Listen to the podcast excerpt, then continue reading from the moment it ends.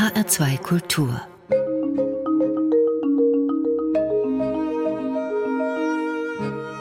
Doppelkopf Heute ist Gerald Hüther zu Gast. Ich heiße Karin Röder. Unser Gast ist einer der populärsten Hirnforscher in Deutschland. Er war bis 2016 Professor für Neurobiologie an der Universität Göttingen und ist Vorstand der von ihm gegründeten Akademie für Potenzialentfaltung. Und welches Potenzial sich unter welchen Bedingungen wie entfalten kann, darüber sprechen wir gleich. Herzlich willkommen, Professor Gerald Hüther. Ja, guten Tag. Herr Hüter, damit sich Potenzial entfalten kann, muss es ja erstmal vorhanden sein. Und das ist ja bei den Menschen bekanntermaßen unterschiedlich verteilt. Woran erkennt man das?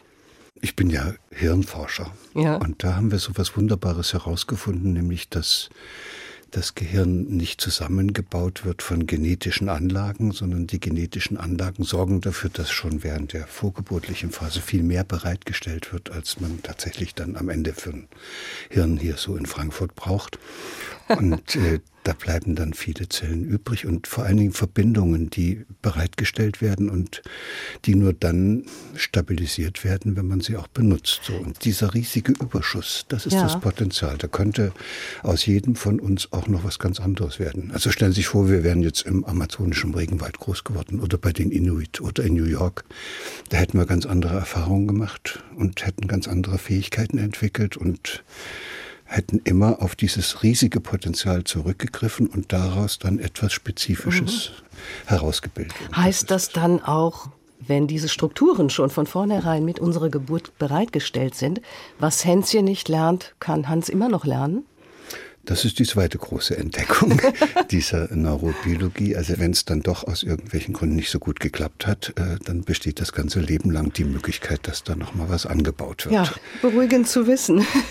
ja, es ist ja auch eine große Perspektive. Das heißt, dass wir uns eigentlich das ganze Leben lang immer noch entfalten können. Das ist nicht zu Ende und das geht bis ins hohe Alter. Das nennt man dann lebenslanges Lernen. Und da ist, glaube ich, noch viel mehr möglich, als wir das bisher so gedacht haben und für möglich gehalten haben. Ja, das hört sich gut an. Nur unter welchen Bedingungen kann das denn stattfinden?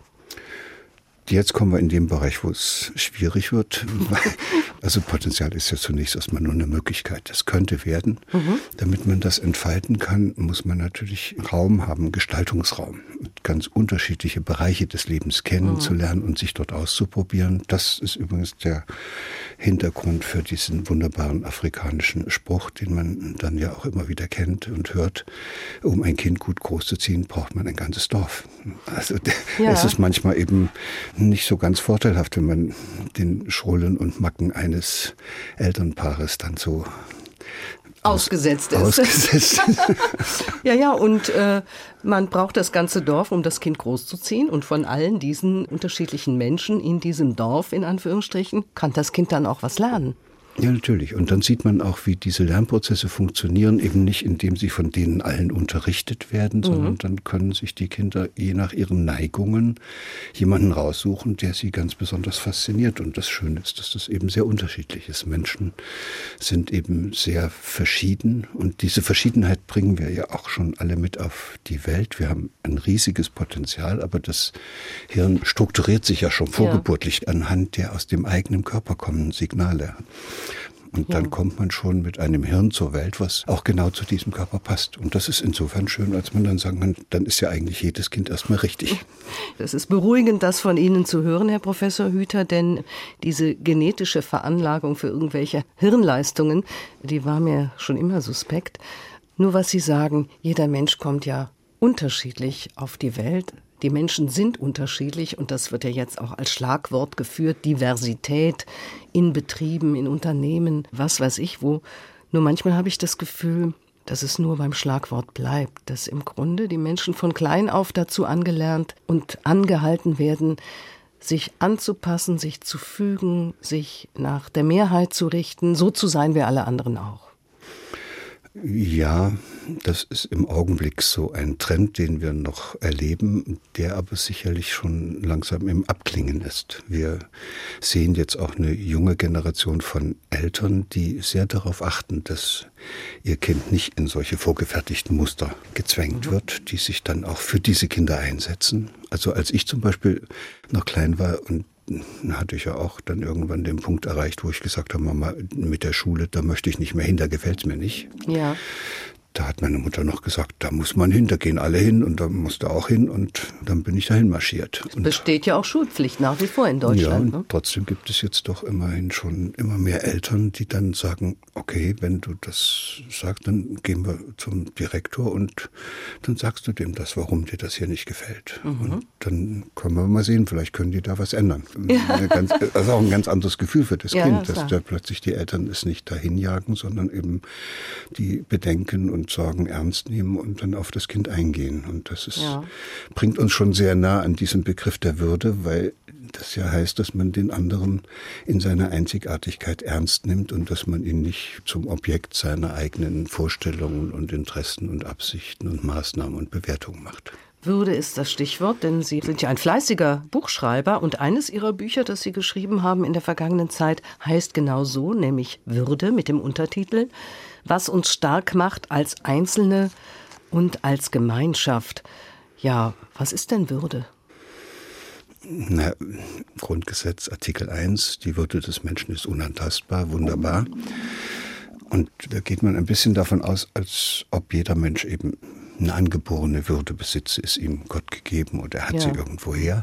Das finde ich auch gut, dass die das da reingeschrieben haben nach dem Zweiten Weltkrieg. Da steht nämlich im zweiten Satz dann auch drin, dass der Staat sich gefälligst darum zu kümmern hat, dass jeder Mensch auch seine Würde mhm. wahren kann. So quasi als Voraussetzung für eine demokratische Gesellschaft? Das ist die wichtigste mhm. Grundlage. Deshalb ist das Artikel 1 für alles andere. Und nun bin ich aber Neurobiologe und weiß ja, dass das nichts nützt, dass man jetzt äh, einfach eine Würde besitzt, sondern man müsste ja auch aufpassen, dass sie einem nicht genommen wird. Genommen wird. Und deshalb ist es so wichtig, und davon handelt eigentlich das Buch, wie wir als Menschen eine, jeder einzelne von uns eine Vorstellung seiner eigenen Würde entwickelt und wie wir dann daraus ein Bewusstsein unserer ja. eigenen Würde herausbilden. Und das sind natürlich nun auf einmal nicht mehr gottgegebene Voraussetzungen, sondern da muss man was für tun. Da müsste eine Gesellschaft es ermöglichen, dass jeder einzelne Mitbürger schon von Kindesbeinen an das Gefühl hat, dass er wert wertvoll ist, dass er gebraucht wird, dass er ernst mhm. genommen wird.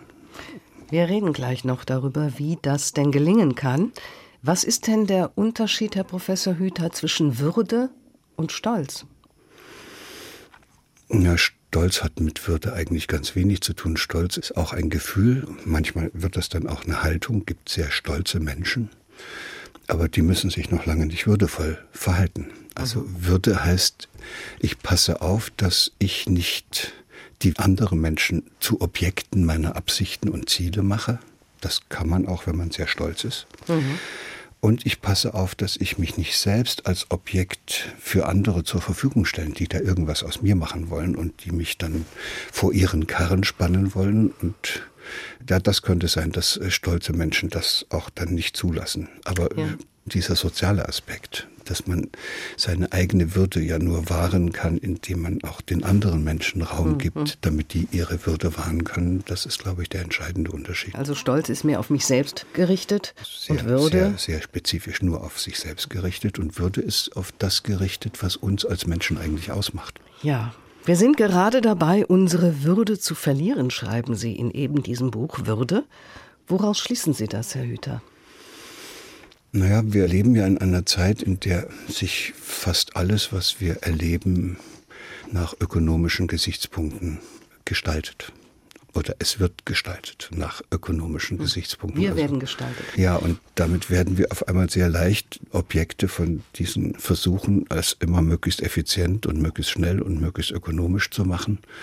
Und wenn man dann nicht aufpasst, dann gerät man in diese Mühle und identifiziert sich dann möglicherweise selbst auch noch mit diesem Prozess. Mhm. Und dann fängt mhm. man an, sich selber auch noch so zu funktionalisieren, dass man möglichst gut reinpasst.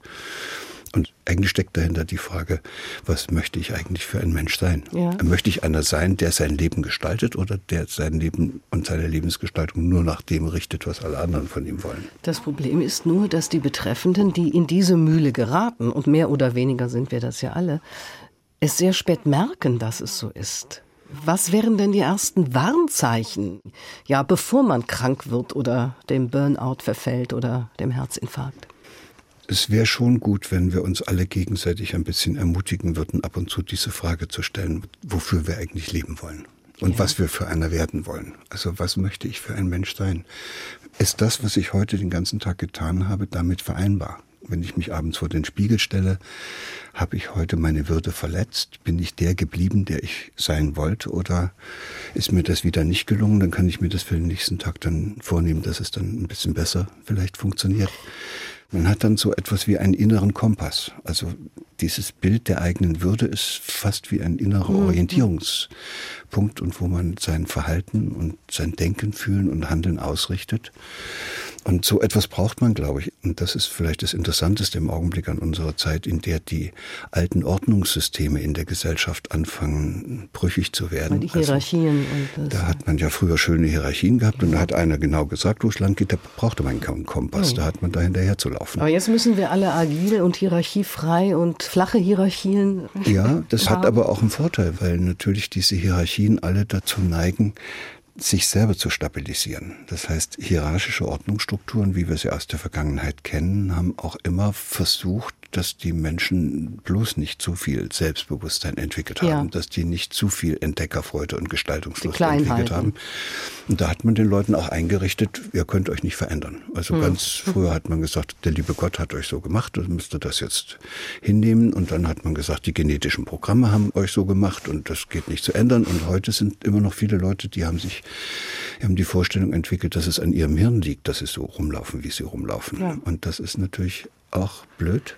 Und da kann man nur sagen, nein, das liegt nicht am Hirn, sondern es liegt daran, dass man sich nicht bewusst wird und diese Frage auch gar nicht stellt, ob man das überhaupt will. Und das ist die Ermutigung, die davon ausgeht, dass wir Menschen eigentlich uns gegenseitig ermutigen könnten, doch ab und zu mal diese Frage zu stellen, ob das, was wir tun, noch mit dem übereinstimmt, was wir eigentlich mal wollten. Und wer, wenn nicht Sie, Professor Gerald Hüther kommt genau zu diesem Ergebnis, denn Sie sind einer der bekanntesten Hirnforscher und Neurobiologen in Deutschland. Und ich muss nochmal auf die Würde zurückkommen. Sie hatten das Beispiel gebracht, wenn ich abends in den Spiegel schaue, kann ich dann sagen, habe ich heute würdevoll gelebt, sinngemäß. Woran merke ich denn, dass ich meine eigene Würde mit Füßen getreten habe, um es mal so brutal auszudrücken? Na, wir merken das ja alle, weil wir alle ein inneres Bild davon besitzen und in uns angelegt haben, wie es richtig wäre. Mhm. Das bringen wir schon mit auf die Welt. Und dieses natürliche Empfinden für die eigene Würde kann dann beim Heranwachsen in der Schule und im weiteren Leben allmählich immer weiter gefestigt werden und wird dann zu einer Vorstellung. Dann ist es nicht nur etwas, was man so im Bauch empfindet, sondern dann wird es etwas, wo man langsam mal sagen kann, aha, meine Würde besteht darin, dass ich einen eigenen Gestaltungsraum für mich beanspruche, wo ich sage, hier bin ich Subjekt, hier bin ich Gestalter, hier bin ich Entdecker und hier kann ich mich entfalten. Und ich versuche deshalb mich nicht mehr selbst zum Objekt zu machen und auch andere nicht mehr zum Objekt zu machen und dann hat man eine Vorstellung der eigenen Würde. Und wenn dann die Pubertät kommt und nochmal alles im Hirn durchgeschüttelt wird, passiert es manchmal, dass man dann diese Vorstellung auch in ein Bewusstsein umwandelt. Und dann wird man sich seiner eigenen Würde bewusst. Vorher hat man es zwar gewusst, aber jetzt ja. wird man sich dieser eigenen Würde bewusst. Und derjenige, dem das passiert, der ist ein anderer Mensch. Der ist jetzt dann auch gar nicht mehr verführbar. Verführbar für was? Ja, dem können Sie alles Mögliche anbieten. Der weiß ja dann, was er will. Machen wir es jetzt ganz schlimm und sagen, ein Mann, der sich seiner eigenen Würde bewusst ist, der geht nicht ins Bordell. Was soll der da? Geht er auch nicht zur AfD oder in sonstige radikalen politischen Gruppen? Der wird sich zumindest fragen, ob das, was er dort tut und das, was die anderen dort tun, dem entspricht, was er gerne möchte. Und dann wird er sich auch fragen, ob das, was er da als wichtig und anstrebenswert erachtet. Also zum Beispiel, dass die Ausländer hier alle raus sollen oder was immer da gerufen wird. Ob das denn überhaupt mit seiner eigenen Vorstellung, seiner eigenen Würde übereinstimmt. Denn er macht mhm. die anderen ja mhm. zum Objekt seiner Bewertungen und maßt sich an, er könne bestimmen, mhm. wer hier in diesem Land lebt und wer nicht. Ja.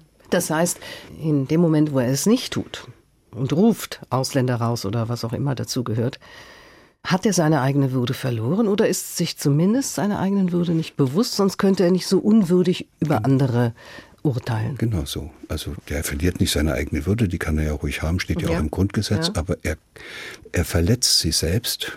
Und das ist eigentlich das Interessante. Man hat häufiger Probleme damit, seine eigene Würde zu wahren. Wenn man das schaffte, dann wahrt man auch automatisch die Würde der anderen. Und wir reden immer darüber, dass andere Menschen in der Welt unter würdelosen Bedingungen leben und würdelos behandelt werden. Aber diejenigen, die diese Menschen würdelos behandeln, die verletzen in erster Linie zunächst erstmal ihre eigene Würde. Sagt Professor Gerhard Hüter. Würde, Potenzialentfaltung. Großes Erreichen, das geht nur in Gemeinschaft. Das ist auch eine Erkenntnis, die Sie gewonnen haben, Herr Hüter.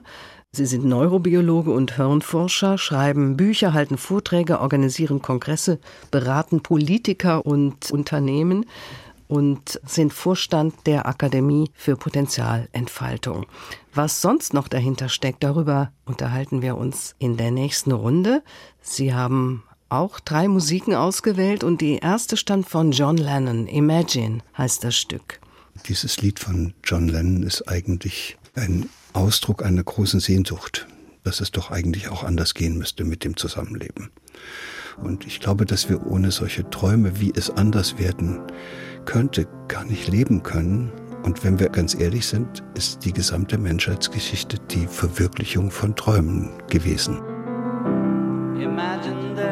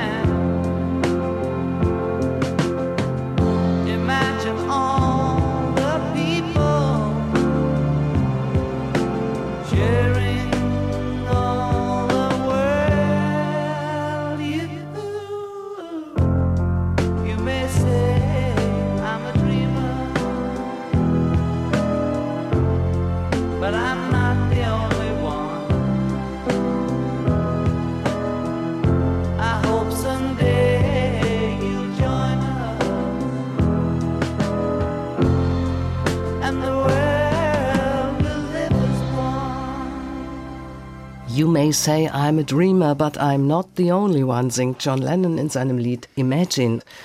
Gerald Hüther, Sie sagen, wenn es nicht immer wieder Menschen gegeben hätte, die ihren Träumen gefolgt sind, dann säßen wir heute noch auf den Bäumen. Aber dass sich Menschen miteinander auf den Weg machen, um ein gemeinsames Anliegen zu verfolgen, das gibt es eigentlich sehr selten. Das sagt Professor Gerald Hüther, der Vorstand der Akademie für Potenzialentfaltung in Göttingen.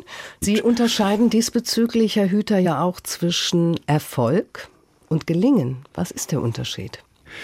Ich liebe ja auch die deutsche Sprache. Und es gibt einfach in unserem Kulturkreis und in der Sprache bestimmte Ausdrücke, die zu meiner großen Überraschung in anderen Sprachen nicht da sind. Also ich habe ja sehr viel mit Amerikanern und Engländern zu tun und die müssen immer erfolgreich sein. Also to succeed, to achieve, so. Mhm. Da ist immer zielgerichtet irgendwo, irgendwas wollen sie erreichen. Und dann erkläre ich denen, dass es im Deutschen für so ganz komplizierte Prozesse, also für die Gestaltung einer Beziehung oder für Bildung oder für ein Leben, das kann nicht erfolgreich zu Ende geführt werden, sondern das haben wir einen eigenen Begriff dafür und der heißt gelingen und ihr. Und dann merke ich, die haben da kein Wort dafür. Die müssen einen ganzen Satz sagen, wenn sie das ausdrücken wollen. Und dann äh, versuche ich ihnen das immer zu erklären, wie das mit dem Gelingen im Deutschen ist und nehme so ein Kirschkuchenbeispiel. Und wenn wir dann in Deutschland so einen Kirschkuchen machen, dann machen wir mit Hefeteig und dann kommen die Kirschen drauf und eine Decke und dann kommt das in den Ofen und dann sorgen wir mit all unserer Kompetenz, auch wenn das Führungskräfte sind, mit unserer ganzen Führungskompetenz, sorgen wir dafür, dass das alles so ist, wie es sein muss, aber machen können wir es nicht, weil es muss dann da drin werden. Und wenn das fertig ist, und dann nehmen wir den Kuchen raus und stellen den oben hin und sagen, wow, jetzt ist er gelungen. Und dann frage ich, and how do you call that? Also, mhm. wie heißt das bei euch? Und dann sagt er, it's well done. Es also, ist gut gemacht. Und da merkt man den Unterschied. Der bildet sich ein, er hätte den Kuchen gemacht. Ja. Und wir haben hier einen Begriff, wo wir eigentlich zugeben, dass wir das nicht machen können, was wir anstreben, sondern dass wir nur dazu beitragen können mit viel Kompetenz, dass es einen Rahmen gibt, innerhalb dessen sich das herausbildet, was wir uns wünschen. Und das ist deshalb so bezaubernd, weil das eine Umschreibung für das ist, was in der Biologie jetzt zunehmend bekannt wird, nämlich dass alle Lebenssysteme sich selbst organisieren. Das organisiert sich selbst, aber man muss den Rahmen bauen, in dem es sich organisiert. Würde sich ja auch gut übertragen lassen, eben auf Unternehmen, Natürlich, die Führungskraft, ja. die ja. den Mitarbeitern die Strukturen ermöglicht, den Rahmen ermöglicht, damit sie innerhalb dessen ihr Bestes geben können. Nur was man gemeinhin unter Team versteht, was ist ein Haufen von Menschen, die sich mehr oder weniger alle ähneln. Nur wenn Sie sagen, der Mensch organisiert sich selbst und er lernt sein Leben lang, dann wäre es doch besser mit unterschiedlichen Menschen, die unterschiedliche Kapazitäten und Fähigkeiten haben. Ja, natürlich. Mit lauter Gleichgesinnten kann auch immer nur dasselbe rauskommen. Das ist, und deshalb ist es für unser menschliches Gehirn natürlich, dass wir mit sehr vielen unterschiedlichen Menschen zu tun haben ja. und versuchen müssen, diese unterschiedlichen Kompetenzen so zusammenzubringen, dass etwas entsteht, das nennen die Anthropologen eine individualisierte Gemeinschaft. Das mhm. ist was ganz Tolles, das gibt's nur bei den Primaten. Das ist was anderes als Bienenschwärme oder Büffelherden. Das sind Gemeinschaften, wo es auf jeden Einzelnen ankommt, die aber nur funktionieren, wenn sie alle zusammenhalten. So haben wir Menschen Sprache entwickelt, den aufrechten Gang. All diese Fähigkeiten, die wir heute besitzen, sind in solchen individualisierten Gemeinschaften entstanden.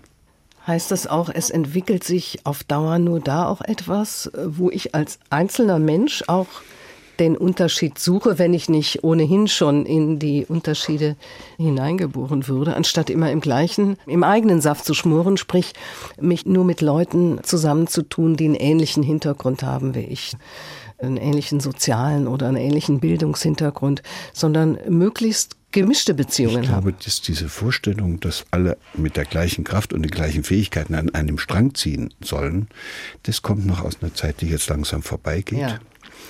Und jetzt entsteht eine Zeit, wo die Welt so komplex geworden ist, wo das nicht mehr darum geht, dass alle an einem Strick ziehen, sondern dass dauernd neue Ideen entwickelt werden, neue Vorstellungen entwickelt werden, dass nicht mehr einer sagt, wo es lang geht, sondern dass die gesammelten Erfahrungen der ganzen Gemeinschaft eingebracht werden können. Und das geht nur, wenn jeder das gleiche Ansehen innerhalb dieser Gemeinschaft besitzt. Also wenn da ja. ein Anführer da ist, der immer alles vorgeben will, dann hat man ja als jemand, der da dem untergeben ist, gar keine so richtige Möglichkeit, seine eigenen Ideen dann auch in die Gemeinschaft ja. hineinfließen zu lassen. Und da geht uns unendlich viel verloren in solchen Gemeinschaften. Ja, in dem Fall ging halt eben auch Potenzial verloren, um nochmal auf diesen Begriff zurückzukommen. Denn Sie sind der Vorstand der Akademie für Potenzialentfaltung in Göttingen, Professor Gerald Hüther, heute zu Gast bei Doppelkopf in HR2 Kultur. Und Sie waren von 2004 bis 2016 Professor für Neurobiologie an der Universität Göttingen, wissen also ganz genau, was sich da oben tut im Oberstübchen, um mich mal so salopp auszudrücken. Wenn sich bestimmte Dinge verändern, geht das auch umgekehrt? Kann ich auch Einflüsse auf die Prozesse im Gehirn nehmen, damit sich Menschen oder ihre Handlungen verändern? Natürlich geht das. Das ist aber nicht so ganz einfach, wie wir das denken, weil mhm. Menschen ja immer in bestimmte Mechanismen hineingeraten. Also man kommt auf die Welt und versucht sich zu entfalten. Und dann gerät man ja aber in eine Welt dieser Familie mit diesen Vorstellungen der Eltern und dann kommt man in die Kindergarten, ist man dann in die Schule. Und dabei kommt es zu Verwicklungen, weil diese andere Welt, in die man hinein will, ist ja schon fertig. Und dann verwickelt man sich zum Teil in sich selbst und verfolgt dann Ziele und macht eine Lebensführung, die eigentlich gar nicht dem entspricht, was man selbst wollte. Und dann kommt der Punkt, dass man sich verwickelt, wie man dann ist, eigentlich ja gar nicht mehr entfalten kann. Das ist ja so, als ob einem die Hände gebunden sind, verstrickt sozusagen. Ja. Und dann kommt der interessante Augenblick, wo es darum geht, dass man sich entwickelt erst verwickelt und dann entwickelt. Ja, und das ähm. ist interessant, wenn man den Begriff dann so rumdreht, dann heißt Entwicklung die Befreiung von der Verwicklung. Äh, Verwicklungen, mhm. die im Laufe des Lebens automatisch Und was hat das Ganze auftreten. mit Würde zu tun? Und es kann sich nur jemand aus seinen Verwicklungen befreien, wenn er zu sich selbst zurückfindet. Mhm. Und das, was den Einzelnen tatsächlich in Bewegung bringt, ist etwas, das heißt im Deutschen Berührung. Mhm. Er müsste es sich nochmal berühren lassen. Was meinen Sie damit? Das ist eine tiefe innere Erschütterung. Da werden emotionale Zentren im Hirn sehr, sehr wach. Und dann entsteht meistens der Wunsch, dass man das Alte nicht mehr weitermachen will. Und dann ist man bei sich angekommen und dann hat man sich selbst wiederentdeckt und dann fängt man an, wieder Subjekt zu werden, der sein eigenes Leben gestaltet und da hat man jetzt seine eigene Würde wiedergefunden. Der Hirnforscher und Neurobiologe Professor Gerald Hüther ist zu Gast bei Doppelkopf in HR2 Kultur und spricht über Würde und Potenzialentfaltung und darüber, wie beides miteinander zusammenhängt. Kommen wir doch mal zu Ihrer eigenen Potenzialentfaltung, Herr Hüther. Sie hatten als junger Mann mal Biologie studiert und in Leipzig und Jena geforscht. War das ein Traum oder ein Potenzial oder wie sind Sie dazu gekommen? Ja, das hat auch wieder viel mit meiner eigenen Kindheit zu tun. Mhm. Ich bin auf dem Dorf groß geworden, in so einer Wassermühle und, und ich habe mich damals in die Vielfalt des Lebendigen verliebt. Also in die Köcherfliegen, Larven und in die Kaulquappen und in die Molche und in die Nacktschnecken und Kuckuckslichtnelken und äh, all diese Tiere und Pflanzen, die mich da umgeben haben, haben mich so fasziniert, dass ich dann irgendwie das Gefühl hatte, ich möchte da mehr drüber erfahren. Und das war dann der Augenblick, wo ich mich dann auch in der Schule angestrengt habe. Da sind Sie ja auch Ihrem ganz eigenen Inneren gefolgt. Da hatte ich offenbar Glück und Eltern, die mich dann nicht in ein bestimmtes Berufsbild gezwängt haben, sondern die mich erstmal in Ruhe gelassen haben. Ich weiß, dass meine Eltern eigentlich nie gesagt haben, dass ich mich jetzt mal langsam anstrengen müsste in der mhm. Schule. Ich war so mittelmäßig.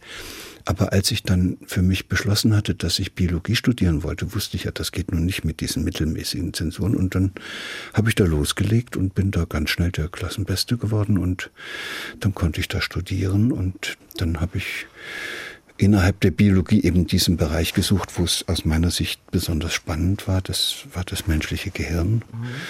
Und dann wächst man so rein, dann wird man dann auch noch Professor und, ja. und dann versucht man das auch in die Öffentlichkeit ja. zu tragen. Und ich werde auch mit Themen und Problemen konfrontiert, die mich dann so beschäftigen, dass ich dann immer wieder versuche, es auf den Punkt zu bringen. Und da entstehen als Nebenprodukt Bücher. Ja, und dass Sie es anderen auch mitteilen können, Ihr ja. Wissen, Ihre Erfahrungen. Sie sind allerdings in der DDR aufgewachsen. Was heißt Ende, allerdings? Naja, Moment. Allerdings heißt, Sie sind Ende der 70er Jahre ja ausgereist, geflüchtet, ich weiß nicht genau, wie man es nennen soll, mit einem gefälschten Visum. Ja, das war nicht erlaubt. Dafür habe ich in Abwesenheit drei Jahre Zuchthaus ja. bekommen. Das ist dann aufgehoben worden, als dann die Wende kam. Aber das war schon ziemlich heftig. Ich, ich habe es einfach nicht ausgehalten. Das meinte ich mit allerdings. Ich gehöre zu diesen Menschen, die einfach sich nicht einsperren lassen. Ja. Die sich nicht vorschreiben lassen, was sie zu tun haben. Sie sind ja Biologe und manche die ich kenne, die auch in der DDR aufgewachsen, die sagen, ja, ich habe ja Biologie, Physik, Mathe studiert, weil das ja eben jenseits der politischen Ideologie war und damit konnte ich mich ganz gut da zurechtfinden. Dennoch, Ihnen ist es nicht gelungen. Nein, da gibt es noch ein zweites Ereignis, der Prager Frühling. Ja. Da war ich 18 und das war so schön. Wir konnten damals nach Prag fahren mhm. und ich habe das damals miterlebt, wie die Menschen auf den Straßen getanzt haben. Ja, und was das da plötzlich in dieser Bevölkerung ausgelöst hat. Ja. Und da hatte ich eine Vorstellung davon, wie Zusammenleben gehen kann. Auch jetzt nach so vielen Jahren immer das noch sehr ist bis heute ja. sehr berührend. Und dann habe ich zuschauen müssen, wie die Warschauer Paktstaaten da einmarschiert sind, den ganzen Kram, diese ganze Bewegung niedergeknüppelt haben. Und das war für mich dann der Augenblick, wo ich für mich beschlossen habe, dass ich da nicht bleibe. Das hat dann immerhin noch eine ganze Zeit gedauert, bis ich wirklich abgehauen, also fast zehn Jahre. Aber dafür habe ich es dann auch so gründlich vorbereitet, dass sie mich nicht gekriegt haben. Ich bin dann eben auf die Idee gekommen, dass ich mir selbst ein Visum ausstelle, indem ich lerne, wie man Stempel fälscht. Ist Ihnen ja offensichtlich auch gelungen. Ich glaube, Sie sind dann über mehrere osteuropäische Länder, die ja, zum klar. Warschauer Pakt gehörten, dann von einem ins andere Land und dann schließlich in der BRD gelandet. Wie waren Ihre Erwartungen, Ihre Hoffnungen, Ihre Träume, als Sie dann in der BRD ankamen?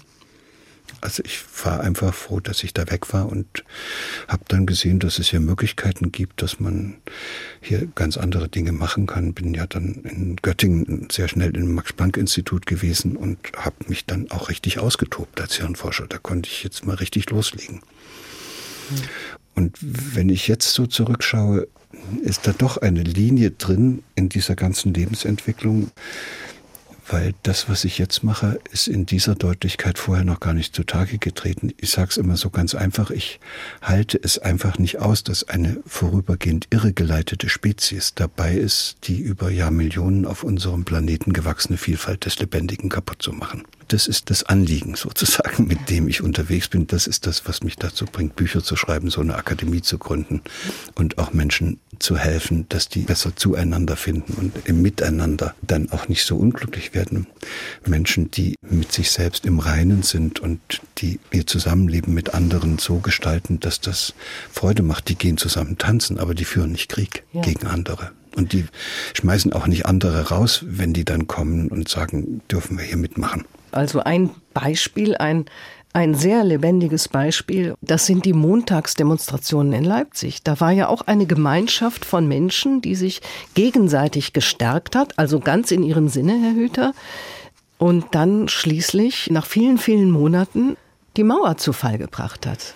Nach vielen, vielen Monaten und Trotzdem müssen wir sagen, das hätte keiner von uns erwartet. Auch ich nicht. Ja. Also das ist unglaublich, was da in so einer kurzen Zeit passiert ist und dass da plötzlich so ein Riesensystem, von dem man geglaubt hat, das hält noch 100 Jahre, wie ein Kartenhaus in sich zusammenfällt.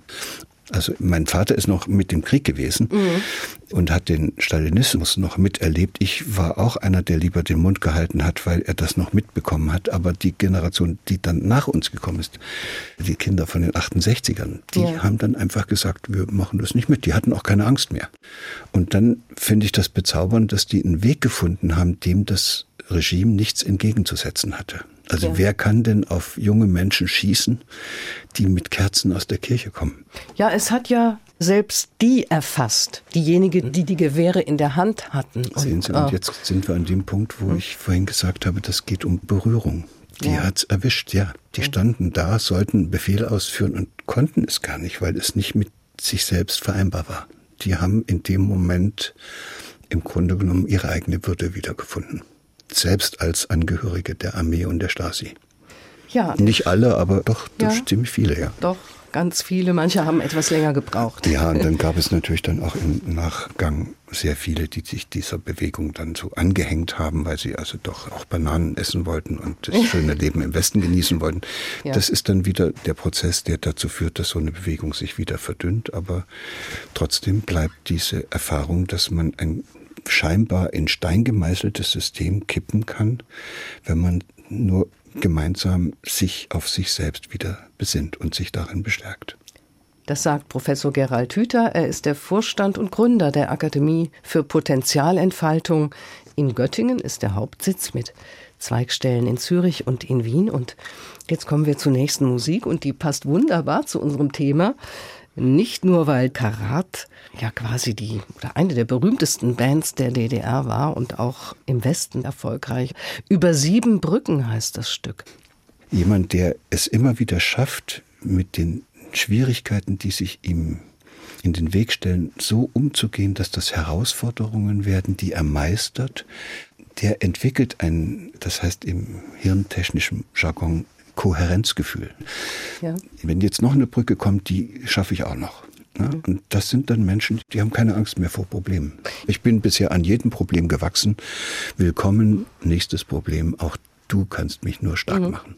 Heißt es, Herr Hüter, im Nachhinein geht es gar nicht darum, ob ich ein glückliches Leben hatte, sondern ein gelungenes in dem Sinne, dass ich eben diese sieben Brücken gemeistert habe. Das geht eigentlich nur darum. Es geht darum, dass man im Laufe des Lebens diese Fähigkeit immer besser entwickelt, die immer wieder auftreten und mit dem Leben zwangsläufig verbundenen Probleme lösen zu können. Und dann entwickelt sich dieses Gefühl, und dieses Gefühl, dass ich jemand bin, der immer wieder das Glück herstellen kann, das kann Ihnen keiner mehr rauben. Und deshalb ist das wahrscheinlich das Eigentliche, was wir alle anstreben, ohne es zuzugeben. Manchmal gehe ich meine Straße ohne Blick. Manchmal wünsche ich mir mein Schaukelpferd zurück. Manchmal bin ich ohne Rast und Ruhe. Manchmal schließt sich alle Türen nach mir zu. Manchmal ist mir kalt und manchmal heiß. Manchmal weiß ich nicht mehr, was ich weiß. Manchmal bin ich schon am Morgen müde. Manchmal such ich Trost in einem Lied über sie sieben Brücken musst du gehen. Sieben dunkle Jahre überstehen. Siebenmal Aber einmal noch der helle.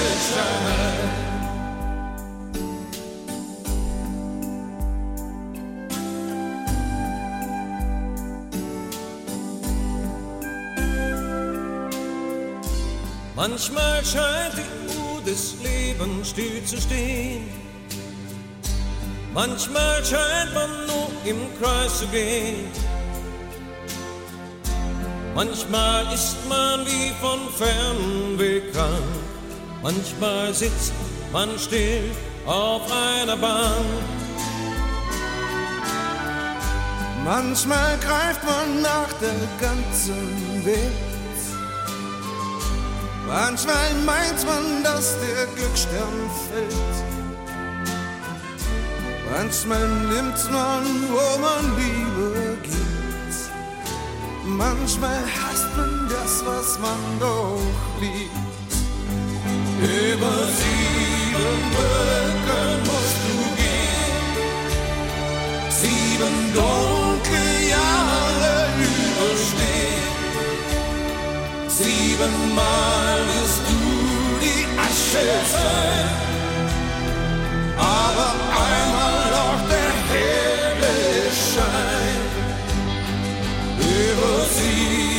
Brücken musst du gehen, sieben dunkle Jahre überstehen. Siebenmal wirst du die Asche sein aber einmal noch der helle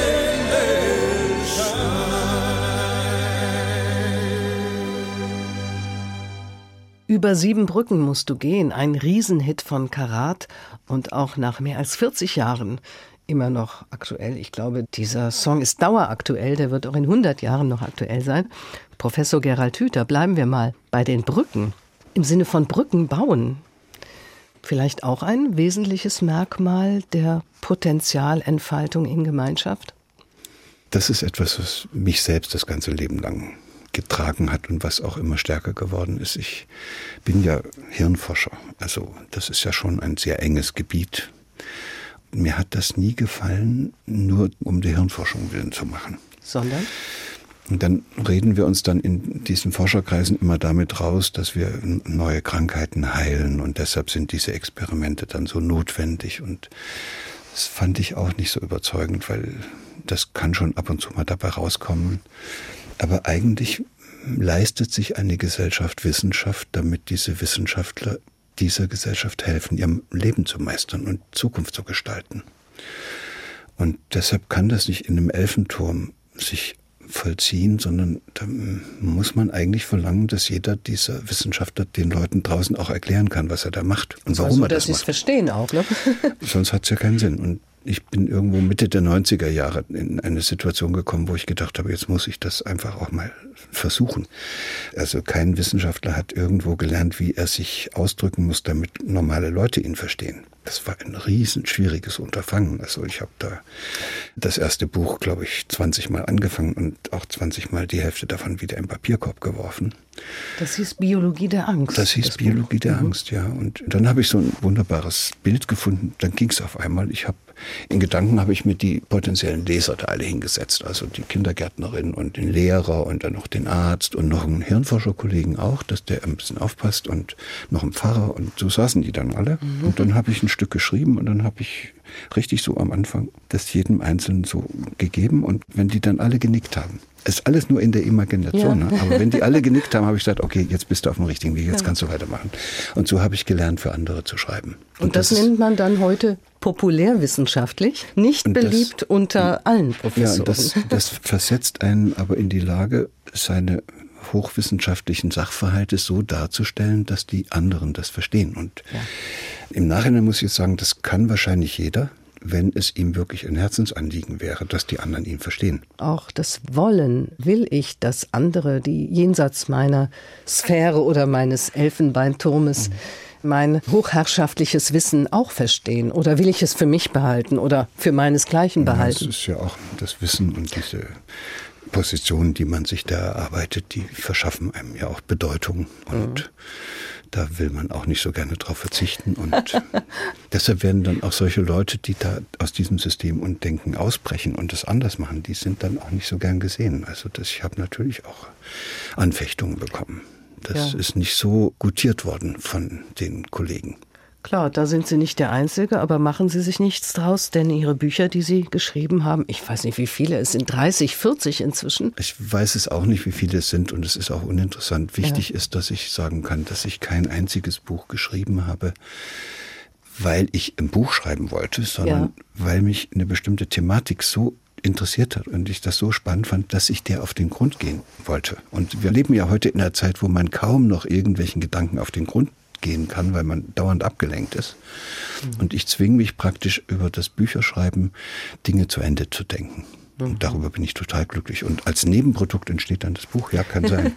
ja, so ein Nebenprodukt haben wir hier auf dem Tisch legen. Ein Buch heißt Würde, was uns stark macht, als Einzelne und als Gemeinschaft.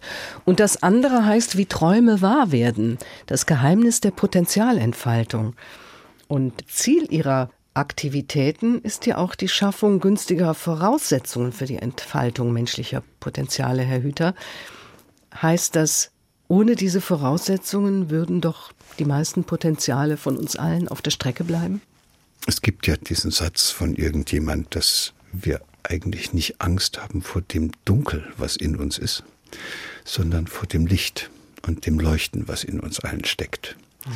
Und das kann durchaus sein, dass wir bisher noch gar keine Ahnung davon haben, was eigentlich in uns alles drinsteckt und was noch gar nicht rausgekommen ist, weil wir eben in der Vergangenheit doch viele Jahre oder Jahrtausende eigentlich zugebracht haben unter Bedingungen, wo wir erstmal versuchen mussten, uns im Leben überhaupt äh, über Wasser zu halten.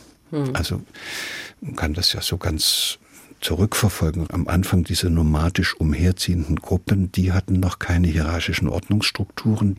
Da hat jeder, der für eine besondere Aufgabe, eine besondere Kompetenz besessen hat, der hat die Führung übernommen. Wechselnde Führerschaft. Toll. Ja, ist ja eigentlich das Ideal, sollte auch das heute so sein. Das ist das Ideal, aber dann hat man sich niedergelassen und da sind bestimmte Dinge, also zum Beispiel Schafzucht oder Ackerbau oder was auch immer, wichtiger geworden. Damit konnte man sich Bedeutung aneignen und auch Macht und Einfluss und Geld und dann hatte man auf einmal was zu sagen und dann hat man den anderen sagen können, wie die das zu machen haben und damit hat man eine, eine soziale Ordnungsstruktur aufgebaut und die heißt Hierarchie und die hat sich über 10.000 Jahre jetzt so gut gehalten. Ne? Und die war ja auch gut, weil in so einer Hierarchie wollen die Unteren ja immer hoch.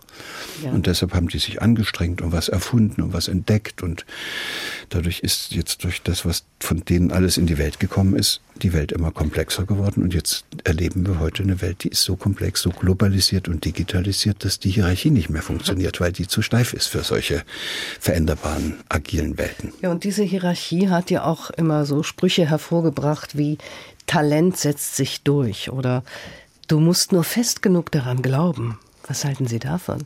Also wahrscheinlich stimmt da was an diesen Sätzen, weil wenn man nicht davon überzeugt ist, dass etwas geht, das ist ja dann auch so, dass man sich es auch gar nicht vorstellen kann. Und in dem Augenblick, wo ich daran glaube oder den Traum habe, dass das gehen könnte, entwickle ich natürlich auch eine Kraft. Und das ist das, was mich als Neurobiologe am meisten interessiert, nämlich woher Menschen diesen Willen nehmen und diese Kraft nehmen, etwas umsetzen zu wollen. Und wenn ich schon von Anfang an sage, das wird doch nicht und das ja, klappt doch klar. nicht und das geht sowieso nicht und es ist noch nie gegangen, dann ist natürlich die ganze Kraft raus. Nur, Sie sagen allerdings auch, Herr Professor Hüter, damit sich dieses Talent durchsetzen kann und es gelingt, das hängt ja auch von anderen und vom Bewusstsein der anderen Würde ab. Zum Beispiel, dass Gelingen mehr ist als Erfolg oder dass ein solcher Prozess nicht zum Abschluss kommt. Und diese Potenzialentfaltungsgemeinschaften, in denen jedes Mitglied in der Begegnung mit allen anderen die durchgängige Erfahrung macht, in seiner Einzigartigkeit gesehen zu werden und nicht um Anerkennung und Aufmerksamkeit kämpfen zu müssen. Das wäre doch dann die beste Voraussetzung für Talent oder für den Traum, der mir ja dann möglichst gelingen soll. Ja klar, also man kann als Einzelner etwas träumen ja. Aber umsetzen kann man es nicht als Einzelner. Und man kann es dann, in der Vergangenheit ist es oft gemacht worden, dann hat einer was geträumt und dann hat er die anderen als Sklaven eingesetzt, damit sie ihm seine Pyramide okay. bauen. So, das ist die Vergangenheit. Und jetzt sind wir in einem Zeitalter angekommen, wo immer noch einzelne Menschen träumen, aber wo sie andere mit ihrem Traum anstecken können. Und dann machen sich Menschen gemeinsam auf den Weg, weil sie einen gemeinsamen Traum oder ein gemeinsames Anliegen verfolgen. Und das ist die neue Zeit. Und das bringt auch relativ gut zum Ausdruck, dass Potenzialentfaltung alleine ja sowieso nicht geht. Aber wir haben es in der Vergangenheit nicht so gut hingekriegt. Also Gemeinschaften zu bilden, die uns tatsächlich helfen, das in uns angelegte Potenzial zu entfalten. Und jetzt heißt die Frage, okay, wenn das bisher nicht gegangen ist, nicht so schlimm, hat vielleicht auch Gründe gehabt, aber wir können doch jetzt mal anfangen. Wir können es versuchen, anders zu machen. Da geht es nicht mehr darum, dass Verwaltungen da sind, die alles organisieren, sondern darum, dass Menschen ihr Zusammenleben selbst gestalten und dass das auch wieder mit dem Herzen gemacht wird und nicht nur mit dem Kopf und nach nackter Rationalität. Und wer sich jetzt auf den Weg machen will und mehr wissen will von Potenzialentfaltungsgemeinschaften, der kann es erfahren über die Akademie für Potenzialentfaltung. Wir sind am Ende angekommen. Vielen Dank für das Gespräch. Der Hirnforscher und Neurobiologe Gerald Hüther war zu Gast bei Doppelkopf in HR2 Kultur und ich heiße Karin Röder. Ein Musikwunsch steht noch aus und der stammt von Louis Armstrong. Und der ist sehr optimistisch und der zeigt auch, dass es jeden Augenblick losgehen kann, dass man die Welt anders anschauen kann. What a wonderful world. Bin froh, dass ich hier sein durfte. Vielen Dank. Vielen Dank, Professor Gerald Hüther. I see trees of green, red roses too. I see them bloom for me and you. And I think to myself, what a wonderful world.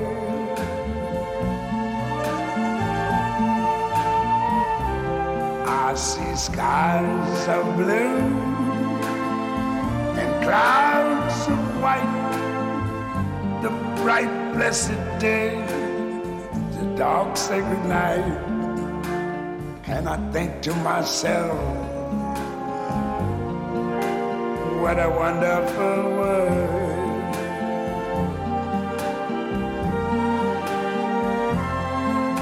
The colors of the rainbow, so pretty in the sky, are also on the faces of people going by. I see friends shaking hands,